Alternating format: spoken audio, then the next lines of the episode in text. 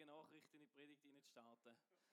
Also ich kann ja sagen, ich kenne den Dani doch ein bisschen besser, schon ein paar Jahre. Für die, die es nicht wissen, das ist mein Stiefvater oder mein zweiter Vater. Und wir haben am Mittagstisch die letzten paar Monate manchmal gerungen miteinander diskutiert, wie, was wir machen oder was in dem Sinn dran ist. Und es ist wirklich einfach schön, zu dürfen da erleben, dass wir einfach versorgt werden. Und gerade auch wirklich, dass einfach die ganze Gemeinde so hintersteht. Und auch für mich als Gemeindeleiter ist es ein mega schönes Zeichen, zum merken und Gemeinde spüren, mal, wir tragen die Sache da weiter, möchten miteinander Kiel bauen. Und ich ein kleiner Bub war und auch ein, ein junger Bub war, später dann noch, habe ich immer davon geträumt, zum dürfen Papi zu sein. Zum eine Familie zu haben, schön bünzlig in einem kleinen Dorf zu wohnen und ein Haus dürfen zu haben. Das war immer mein großer Wunsch, um so eine Familie zu haben. Und dass ich das heute erleben darf, ist für mich ein riesiges Geschenk. Ich darf in einem Haus zu wohnen, in einem kleinen Bünzli-Dorf, wo ich nie wohnen wollte. Weil wenn du als Jugendliche in den Ausgang gegangen bist, nie heimgekommen bist und irgendwo hast über müssen übernachten, meine Jungs werden es selber erleben. Aber dass ich das heute darf haben, ist für mich ein riesiges Geschenk. Und nicht nur um meinetwillen, sondern auch um meine Jungs zu willen und dürfen sehen und dürfen erleben, dass sie dürfen in einem Hai, in einem aufwachsen, wo nicht ganz so kompliziert ist, wie mein Leben war als Kind. Und dürfen erleben, wie sie die größeren Lego überkommen auf die Weihnachten, wie ich bekommen habe. Und wenn du jetzt denkst, dass ich einmal mitbauen und darum ja auch noch etwas davon habe, dann äh, weit gefehlt. Mein größerer Sohnemann baut das Zeug selber zusammen. Er hat, ich bin ein bisschen eifersüchtig, gebe es zu. Er hat die große Apollo-Rakete, die einen Meter hoch ist, bekommen. 2000 Teile. Zwei Tage zusammenbauen. Das Einzige, was wir machen dürfen, sind Teile raussuchen. Ich bin stolz auf ihn, aber ein bisschen auch eifersüchtig, da gebe ich zu. Und gleichzeitig bin ich froh darum, dass er so ein Zuhause hat. Aber als Eltern merkt man schnell, wie begrenzt einem seine eigenen Möglichkeiten und Fähigkeiten sind. Und um ein Kind ins Leben hineinzuführen. Und man ist froh darum, zum Menschen um sich herum zu haben, die helfen, die Kinder groß werden zu lassen. Dass die Kinder nicht nur auf mich und meine Frau angewiesen sind oder auf ihre Mami angewiesen sind, sondern dass wir in einem Dorf dürfen leben, wo es Nachbarn hat, wo es Lehrer hat und viele andere Menschen, die dazu beitragen, dass meine Kinder verstehen, wie das Leben funktioniert, was alles zum Leben dazugehört. Und ich bin auch dankbar, dass sie dürfen in einer Kille die sein, wie in dieser Kille. In einem die dürfen sein, wo sie ein Umfeld dürfen haben, wo, wo man brüderlich und schwesterlich kann unterwegs sein miteinander, wo man sich gegenseitig kann durchtragen kann. Jeder so intensiv, wie er das mag und sich möchte reingehen. Dass wir dürfen da eine Glaubensfamilie haben, eine Familie, die gebaut ist, nicht auf Blut. Okay, es gibt vielleicht die ein oder andere Familienclans in dem Laden wo viel zusammengeheiratet wird, aber nicht nur. Ähm, sondern unser, unser Zusammenkommen ist nicht aufgrund von dem bildet, sondern aufgrund von dem, weil wir das gleiche Lebensverständnis haben. Nämlich nach dem Lebensverständnis möchten wir durchs Leben gehen, wo uns Jesus gelehrt hat. Und wir darum eine Glaubensfamilie bilden. Und selber habe ich den Segen von, so einer, von dieser Glaubensfamilie auch dürfen erleben. Seit einigen Jahren habe ich auch das Privileg, dürfen auch wieder etwas zurückgeben und etwas drin hineinzugeben und meine Verantwortung in dieser Familie auch wahrzunehmen und ein Segen sein für andere.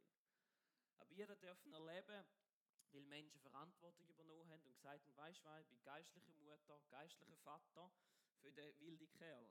Und dass sie mir Wahrheit und Liebe miteinander näher gebracht haben und mir geholfen haben und meine Eltern geholfen haben, zu mein Leben hineinzukommen. Und ich möchte fragen, hast du Chile auch schon mal so erlebt? Als Glaubensfamilie, wo du drin hast können und dürfen Segen erleben? Wenn du das erlebt hast, dann hast du eine Bestätigung erlebt für die Verheißung, die vor vielen, vielen Jahren gemacht worden ist und auch erfüllt wird und immer noch in Erfüllung am Go ist. Und du gehörst zu einer Familie, die größer ist und unzähliger ist wie die Sterne am Himmel.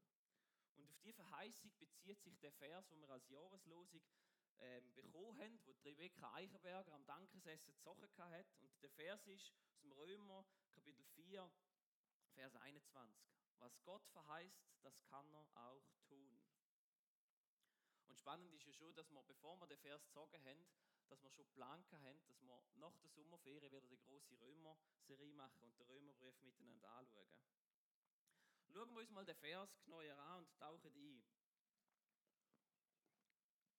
Im Kapitel vorher, im Kapitel 3, redet Paulus darüber, was es heißt, mit Gott ins Reine kommen. Also was der Mensch braucht, dass er kann ins Reine kommen. Und er redet darüber, wie die Menschen gerechtfertigt sind durch Jesus. Und das Gesetz Sünd nur kann aufzeigen, aber das Gesetz Sünd am Mensch nicht kann wegnehmen.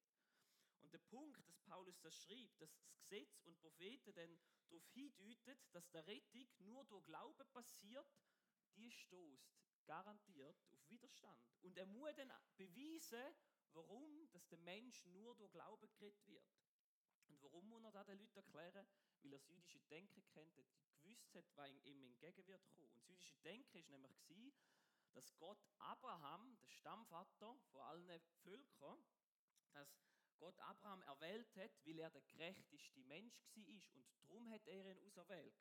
Und der Abraham, wie wir wissen, das war so die wichtigste Persönlichkeit, er war so der MVP von der Religion, von dem Glauben und darum nimmt Paulus Bezug auf ihn. Er nimmt ihn als Beispiel zum Aufzeigen, dass die Erlösung nur durch Gnade und durch Glauben passiert für den Mensch.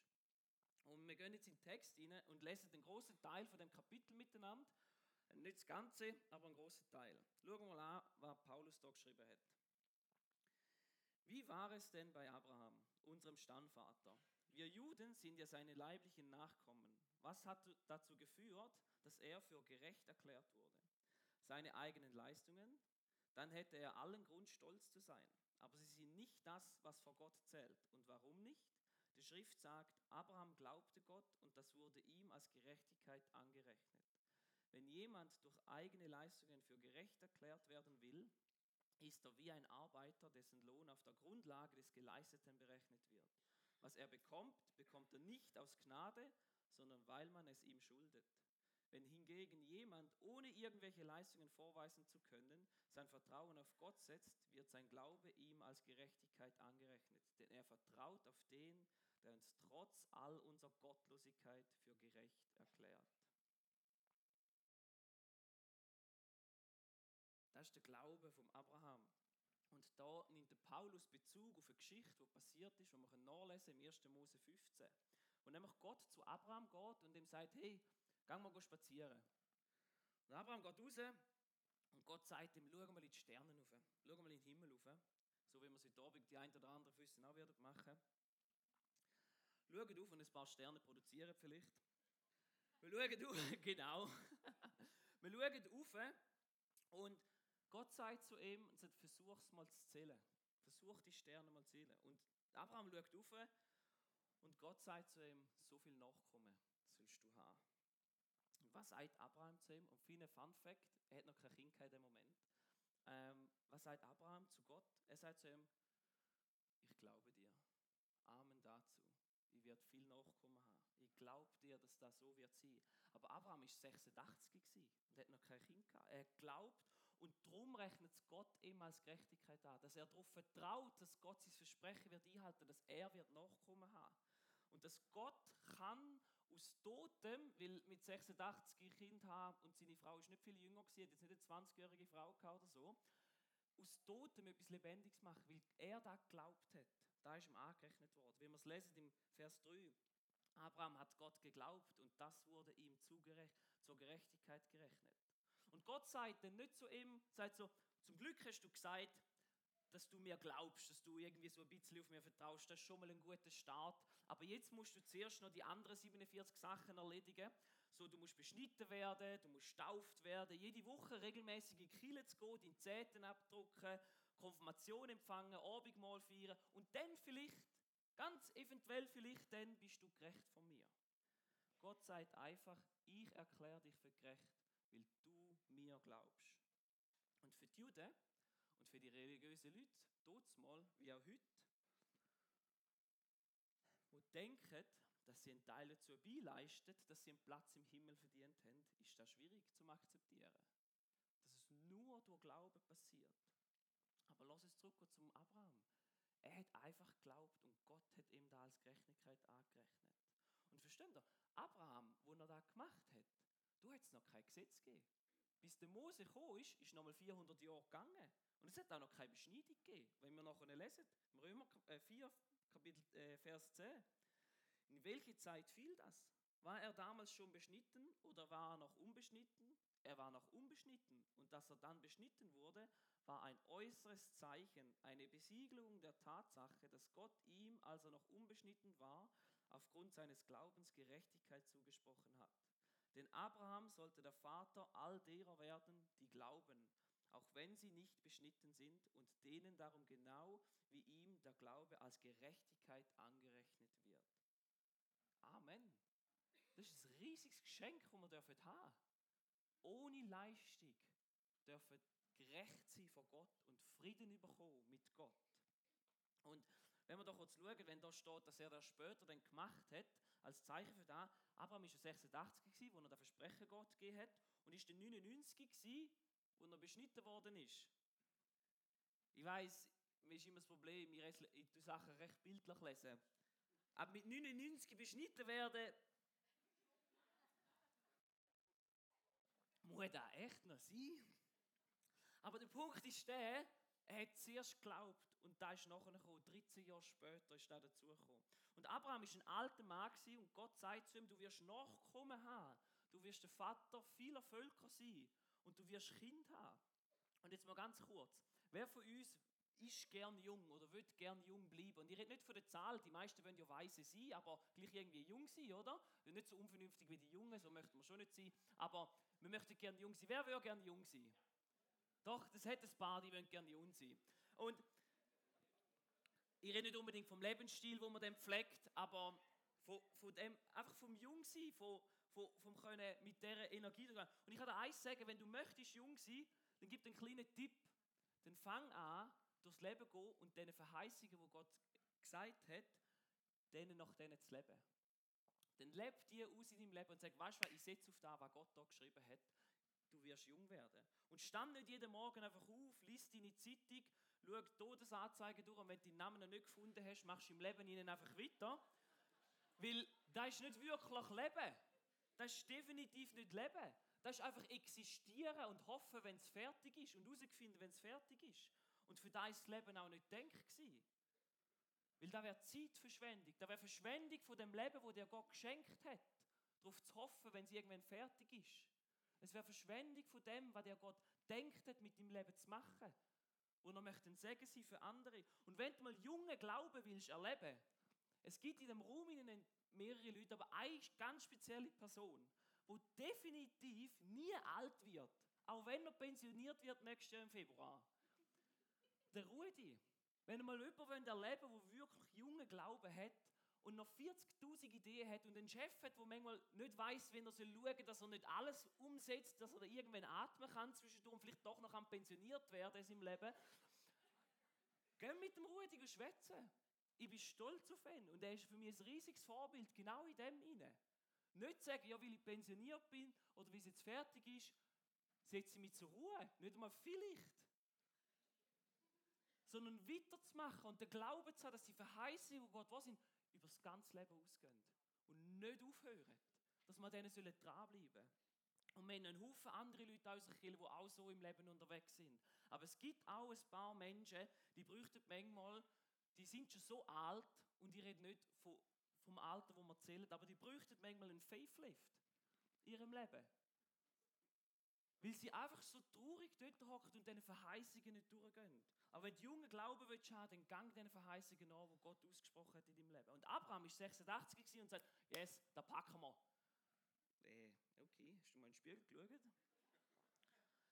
Ich weiß nicht, ob die Spiegel hatten, aber... Ja gut, er hat in den See hineingeschaut am Morgen früh. Noch schnell so das Wasser verwischt. Ähm, äh, genau. Wir wollen, wollen weitergehen im Bibeltext und darauf schauen, was es darauf bedeutet, darauf zu vertrauen, dass Gott seine Versprechen einhaltet. Vers 16. Deshalb also die, ist die Zusage an den Glauben gebunden, gebunden. Ihre Erfüllung soll ein Geschenk der Gnade sein. Damit ist sichergestellt, dass die Zusage für die gesamte Nachkommenschaft Abrahams Gültigkeit hat.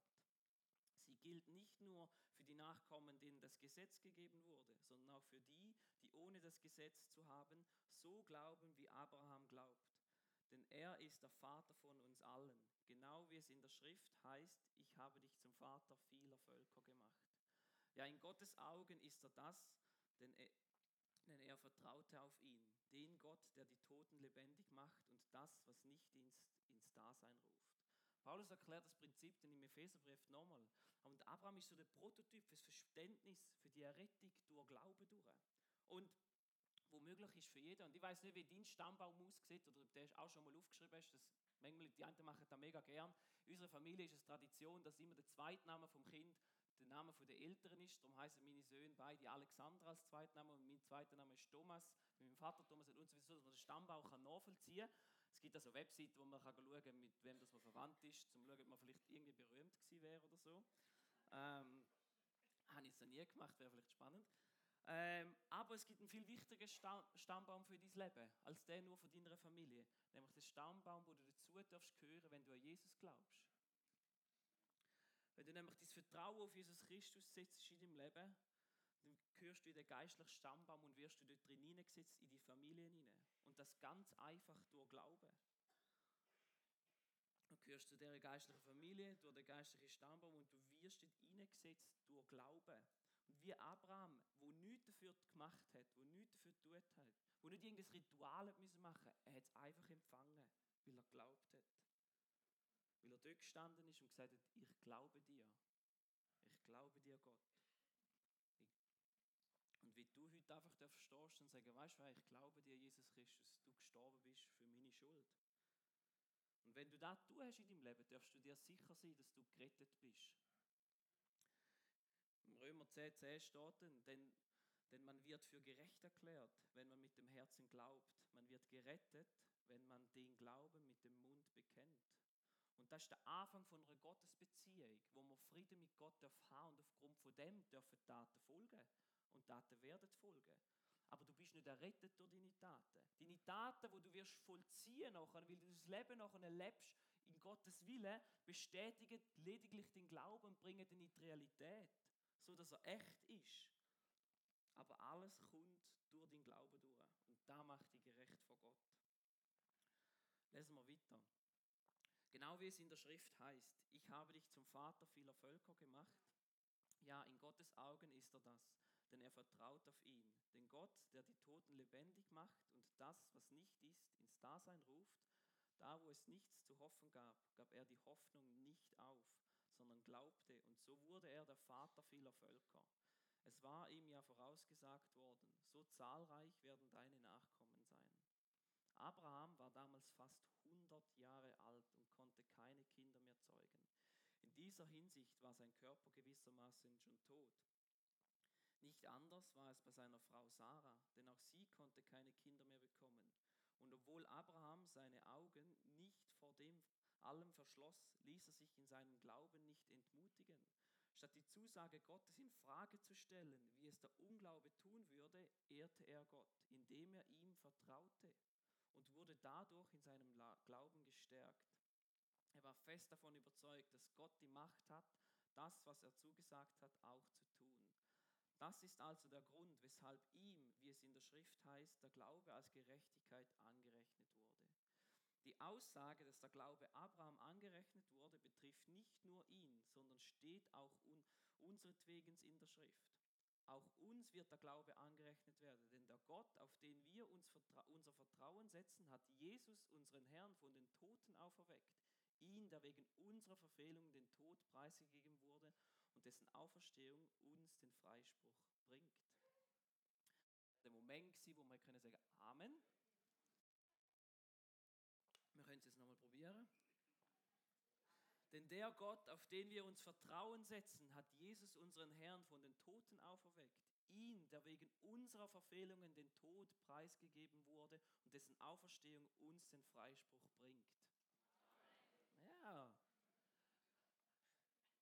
wir kommen den Freispruch über, weil Jesus für das zahlt und weil wir eigentlich dürfen glauben. Und ich möchte den Sack zubinden von Abrahams im Glauben. Abraham hat geglaubt, dass die Verheißungen von Gott wirklich etwas bedeuten. Er hat denen festgehebt. Er hat geglaubt, dass Gott alles kann tun Dass ihm alles möglich ist. Und er hat sich nicht beeinträchtigen lassen von seinen Umständen. Und hat seine Umstände nicht irgendwie zusammengebaut, dass für sich irgendwie passt, sondern hat die Umstände genommen, in denen ihnen gelebt, aber immer weiter auf Gott geschaut. Und für mich so ein kleines Bild für das. Durch meinen Sohnemann, der so viel mit, mit dem Weltraumzeug zu tun hat, habe ich mich angefangen zu informieren über das Weltraum und ich bin einfach erstaunt einmal mehr darüber, wie groß das Universum ist. Die Sonne hat einen Durchmesser von 1,4 Millionen äh, Met Kilometer. Hat er gewusst, dass die riesig ist? Irgendwie 110 Mal größer wie die Erde. Und dass sie eigentlich auch ein relativ wichtiger Stern für uns ist. Aber wenn wir reingehen in unserem Leben hinein, dann können wir mit so einem kleinen Teil schaffen wir um die abzudecken. Und zu sagen, hm, die Sonne gibt es gar nicht. Das ist gar nicht da. Und wir können dieses Leben einfach nur mit dem beschäftigen und sagen, es ist mega cool, aber die Sonne gibt es nicht. Es gibt nichts, wo, irgendwie, wo mir etwas gibt. Und wir bauen diese Realität um uns herum mit irgendetwas auf und bilden uns da und können diesen Verheißungen nicht mehr standhalten. Weil wir irgendwelche Realitäten sehen, die gar nicht wirklich wahr sind. Weil wir das Große, was eigentlich uns anstrahlt und uns verheißen worden ist und uns möchte Mut machen, nicht mehr wahrnehmen. Aber Abraham hat, hat das nicht gemacht. Und er hat all die Herausforderungen, die vor ihm gestanden sind, gesagt, weißt du, für Gott ist das nichts. Für Gott ist es nicht unmöglich. Für Gott ist es nicht möglich, meinen toten Körper, den er Tag für Tag im Spiegel oder im See angeschaut hat, gesagt, weißt du was, da kann Leben entstehen daraus. Und auch aus dem Körper von seiner Frau, da kann Leben entstehen, auch wenn er es nicht erlebt hat. 86 Jahre lang schon nicht erlebt hat. Und dann noch ein weiteres Jahr nicht erlebt hat, hat er an dem festgehalten. Obwohl es physisch nicht möglich war und es jeden Tag unterschiedlicher geworden ist, hat er an dem festgehalten. Und ich möchte dich morgen herausfordern. Wo stehst du da drin? Glaubst du Gott, dass er da, wo er verheißen hat, auch kann tun? Die Jahreslosung, die wir gezogen haben. Glaubst du daran, dass da, wo er verheißen hat, und da, wo er verheißen hat, nicht da, wo wir in unserem Leben hinein verheißen und die Realität, wo wir uns bauen, sondern da, wo er in seiner Schrift hinein verheißen hat. Und nicht die Wünsche, die wir gerne alle noch hätten und was uns wichtig wäre, sondern da, wo ihm wichtig ist. Dass da, wo er verheißen hat, wirklich auch tun kann oder dass er da eben auch wirklich tun hat, dass wirklich ein Mann vor 2000 Jahren gestorben ist und drei Tage später verstanden ist? Glaubst du da wirklich? Vielleicht hast du schon erfahren, dass du durch den Glauben in so eine segensreiche Familie hast einen Anteil bekommen und hast du da Segen erfahren. Vielleicht hast du aber auch schon erlebt, dass diese segensreiche Familie oder dieser geistlichen Familie auch herausgefordert bist oder auch Frust erlebt hast. Und merkst, hm, Glaube ich da wirklich? Will ich da wirklich dazugehören?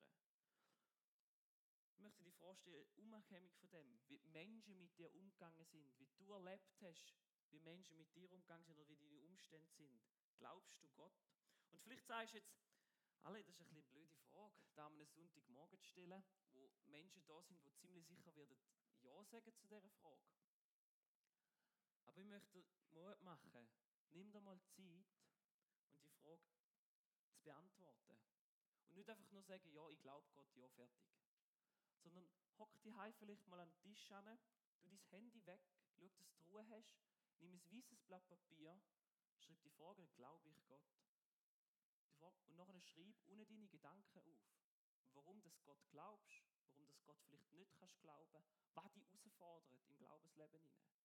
Und beantworte die Frage mal richtig. Könnt ihr auch mit als Familie machen die Frage mal tiefer beantworten. Nicht einfach so, ja, ist gut, ich glaube. Ich komme ja in die Kirche, jetzt zahle ja meinen Zehnten, ich mache ja da im Kinderdienst mit, logisch glaube ich Gott. Ja, ich vermute schon, dass du Gott glaubst. Aber dein Glaube darf tiefer werden zu lassen. Und einfach mal 15 Minuten. Wenn du ganz krass bist, machst du eine halbe Stunde.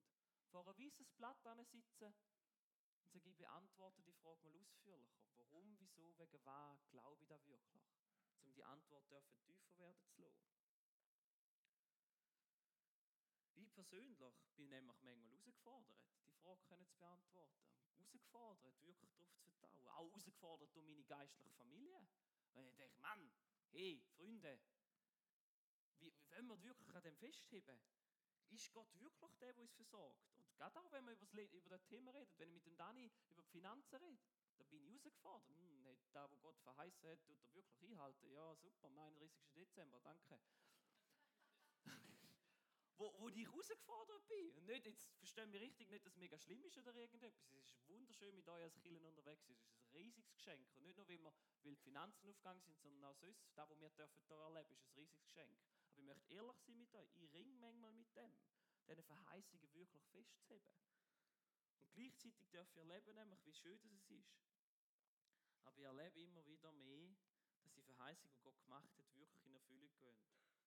Durch die verschiedensten Familienmitglieder in dieser Familie. Und somit der Glaube, wo Gott, wo, wo Abraham an Gott hat, wo bei ihm angefangen hat, dürfen weiterzutragen. Der Glaube daran, dass Gott aus dem Toten Lebendiges machen kann. Und etwas, wo Gott auch hat, wo Jesus gesagt hat, ist, dass Kille nicht von den Pforten der Hölle überwältigt wird. Dass Kille nie kaputt gemacht wird. Und ich rede nicht nur von unserem Gebäude, da rupfen wir vielleicht irgendwann ab oder wird irgendjemand anders brauchen, das spielt keine Rolle. Sondern alle Menschen, die glauben, die sich zu dieser geistlichen Familie dazugehören, dass das nie wird kaputt gehen. Und wir als Kirche sind auch ein Teil von dieser geistlichen Familie. Wir sind auch ein Teil von dieser Kirche, von dieser Verheißung, wo Gott gesetzt hat, dass die Kirche nicht überrennt wird, nicht kaputt gemacht wird. Und da fällt mir auch im Fall manchmal schwer, wenn ich in die Welt raus schaue, fällt mir da manchmal schwer zum Glauben, die Kämpfe, die wir haben und noch haben, um für das einzustehen, wo Gott uns gegeben hat. Wo wir als geistliche Familie sagen, da möchten wir in unserer Welt sehen. Wir möchten, dass unsere Kinder so und so groß werden. Wir möchten, dass da und so verstanden wird. Wir möchten, dass die Menschen an Jesus glauben. Dann fühle ich mich herausgefordert in dieser Welt hinein und an dieser Verheißung, die Gott gesetzt hat, festzusetzen, er Kiel wird nicht untergehen. Aber als Kille sind wir ein Teil dieser Heißung und Jesus hat uns das zugesagt, dass Kille nicht wird untergehen. Und nicht als Gebäude, als Organisation, sondern all die Gläubigen, die dort dazugehören. Wir sind einige von diesen Sternen, wir alle da drinnen, sind einige von diesen Sternen, von dem Anblick, wo Abraham hat. Symbolisch gesprochen, wir sind jetzt nicht Sternchen am Himmel, aber wir sind Sterne am Himmel, wo er gesehen hat. Ein paar von diesen Leuten, die hinzugefügt werden zu dieser unzähligen Familie. Und für die kommende Zeit, für das nächste Jahr, wenn wir weiter Kirche bauen miteinander,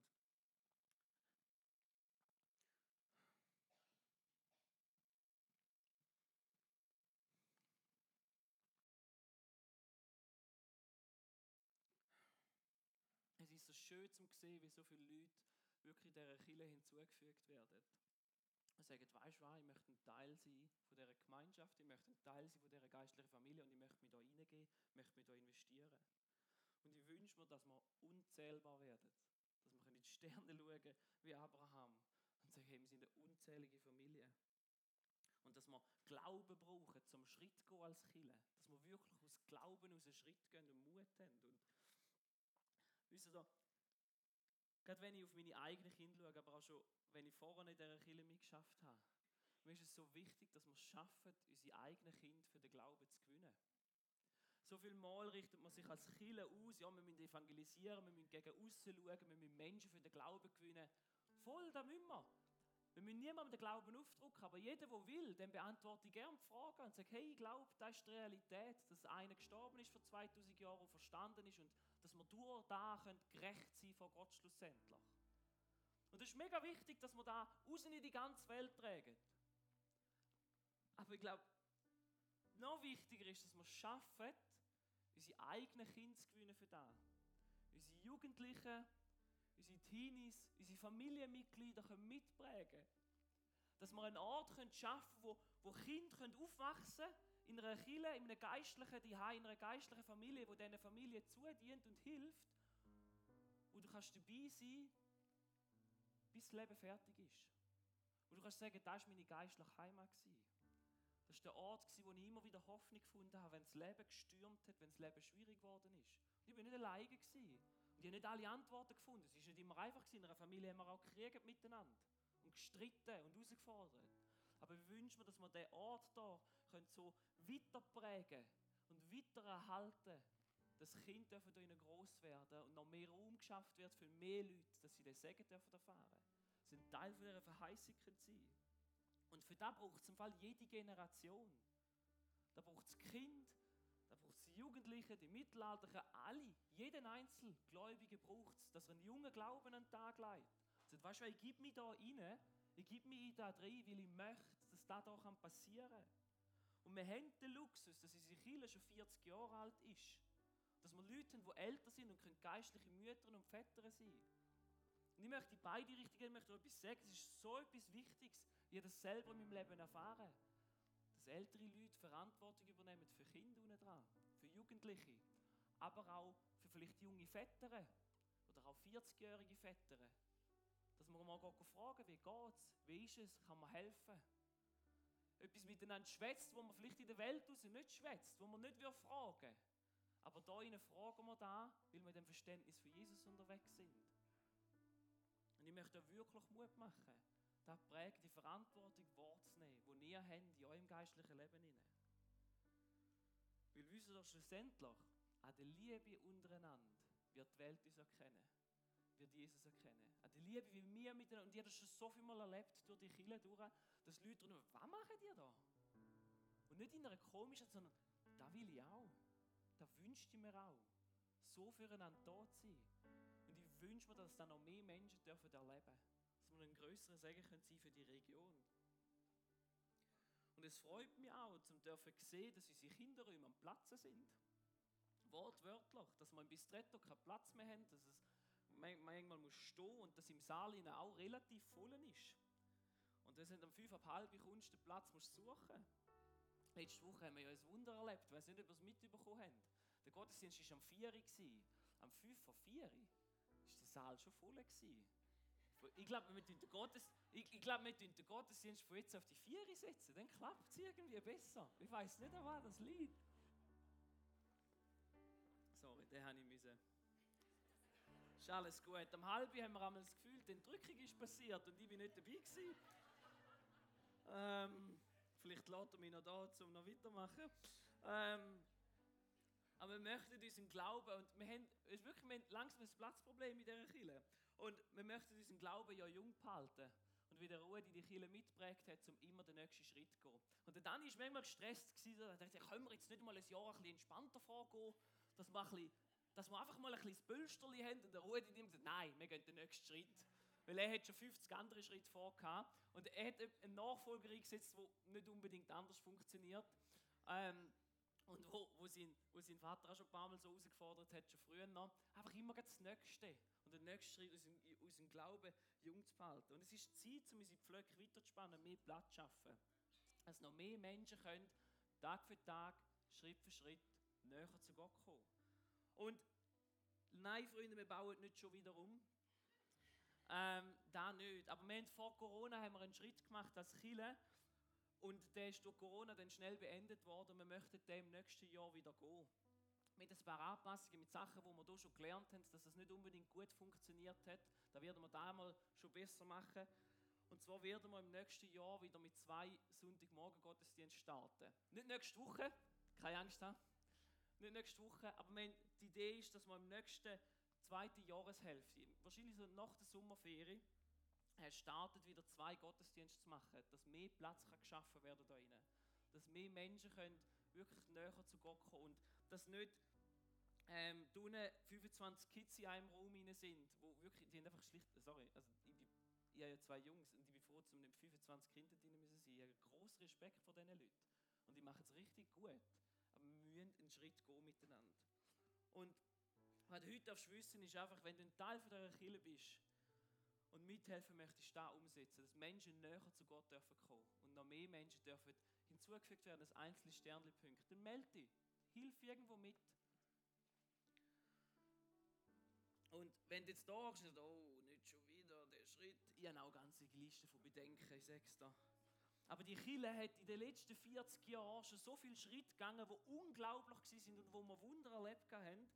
Da lässt mich viel Hoffnung haben und Glauben zu haben, dass auch da Gott sich als treu wird beweisen, dass wir diesen Schritt meistern miteinander als Kille. So dass unser Glaubensleben nicht langweilig ist. Und wenn du vielleicht da reinhockst und sagst, mein Glaubensleben ist eigentlich langweilig, oder irgendwie erlebe ich nichts mehr, dann möchte ich dir Mut machen, vielleicht ist es dran, Verantwortung zu übernehmen irgendwo. Vielleicht eine Kleingruppe zu leiten. Oder vielleicht irgendwo mitschaffen. Dein Glaubensleben, wo nur so innerlich passiert, oder 40.000 YouTube-Videos schauen passiert, Daten folgen zu lassen. Und den Glauben wirklich leben, mit Menschen unterwegs zu sein. Und schauen, was dort Gott mit dir zusammen möchte tun dass du deinem Glauben kannst Realität verschaffen kannst. Weil ich möchte mit dem Glauben Realität verschaffen, dass Gott sich als treu kann erweisen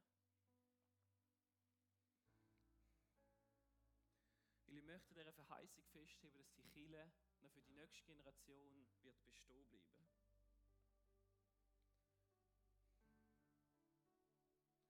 Weil wenn Gott etwas verheißen hat, dann wird er es auch halten.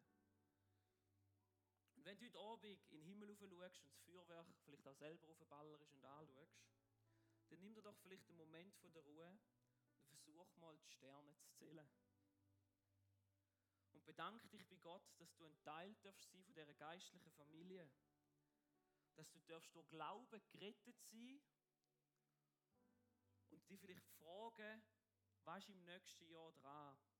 Wo möchte Gott mir Verantwortung übergeben oder geben, dass andere Menschen die Chance bekommen, ein Teil von dieser geistlichen Familie